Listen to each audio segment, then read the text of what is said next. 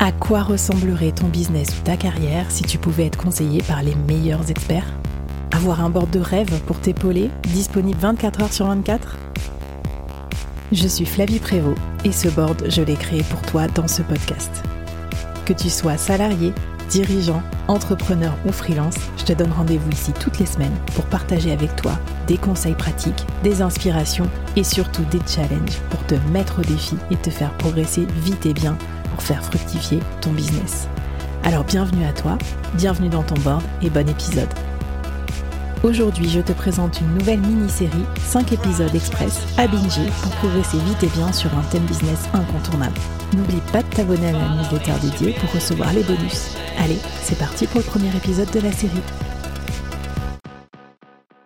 Bonjour à toutes et à tous et bienvenue dans cette nouvelle mini-série du board. Alors aujourd'hui, on parle de marketing, on retourne sur les bancs de l'école, l'école de commerce, non je rigole.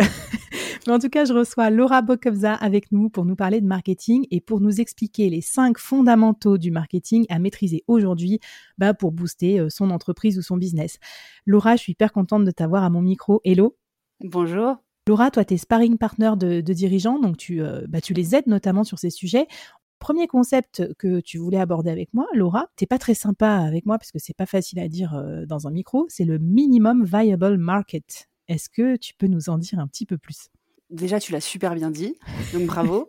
Euh, le minimum viable market. Alors, euh, moi, en fait, j'ai un grand mentor. Euh, c'est pas très original, mais mon mentor dans le marketing, c'est Seth Godin, qui est pas du, non hmm. plus facile à dire. Et, et, donc, le, le concept du minimum viable, alors lui, il appelle ça la minimum viable audience. Euh, mmh mais je trouve qu'en fait, euh, avec marché, c'est un plus facile à dire et deux, euh, c'est, c'est, on n'est pas forcément dans une audience au sens créateur de contenu en fait. Donc je trouve que le mmh. mot audience, il, il, peut être un faux ami par rapport à tous nos amis créateurs de contenu qu'on salue aujourd'hui. donc en fait, ça veut dire qu'il faut que tu trouves les 100 ou 1000 personnes qui vont être les fans absolus de ce que tu vas leur vendre. Ceux qui ont un problème que toi seul peux résoudre. Et donc, c'est ceux-là qui vont. T'as pas besoin de t'adresser à l'ensemble du marché. T'as pas besoin d'être le prochain Coca. T'as pas besoin d'être le prochain Nike. T'as pas besoin d'être le prochain Apple.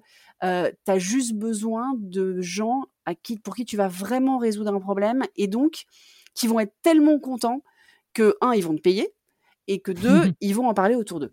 Et souvent, mmh. les gens qui ont un gros problème, ils ont des amis qui ont le même gros problème, etc., etc. Donc en fait, c'est la petite graine qui va faire la boule de neige derrière.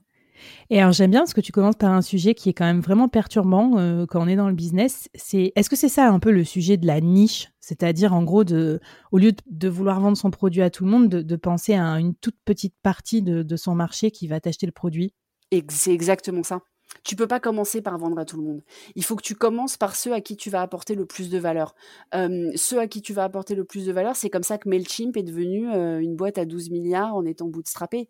Parce qu'au départ, ils se sont pas attaqués aux gros de l'emailing.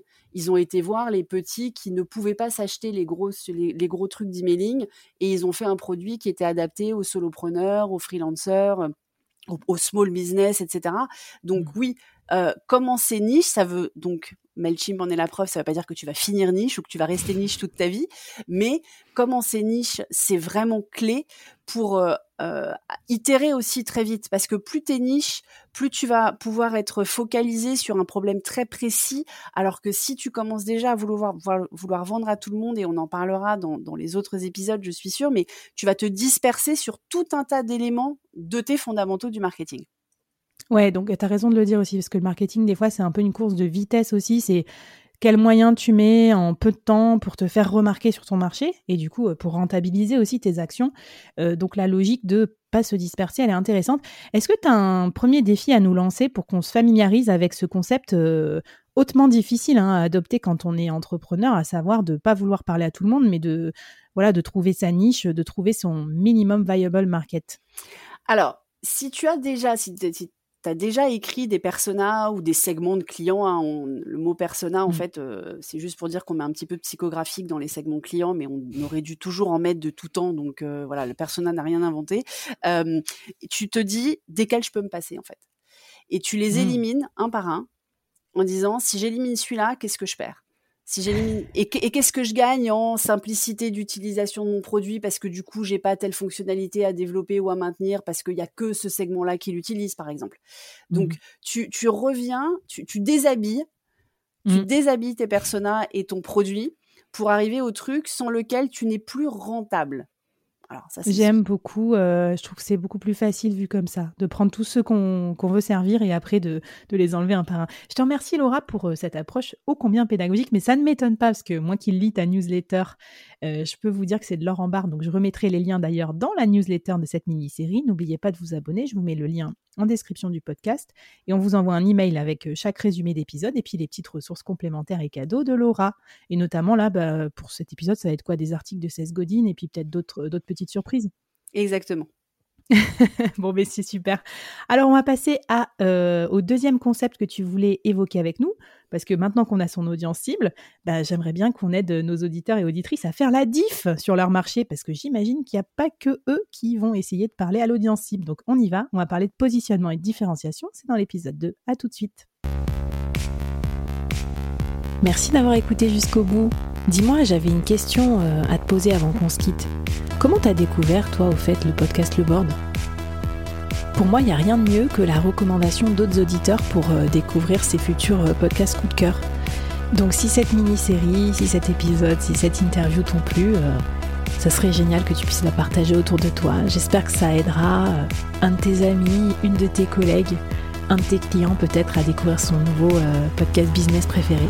En tout cas, ça m'aidera aussi à faire euh, découvrir le board. Merci à toi, à la prochaine.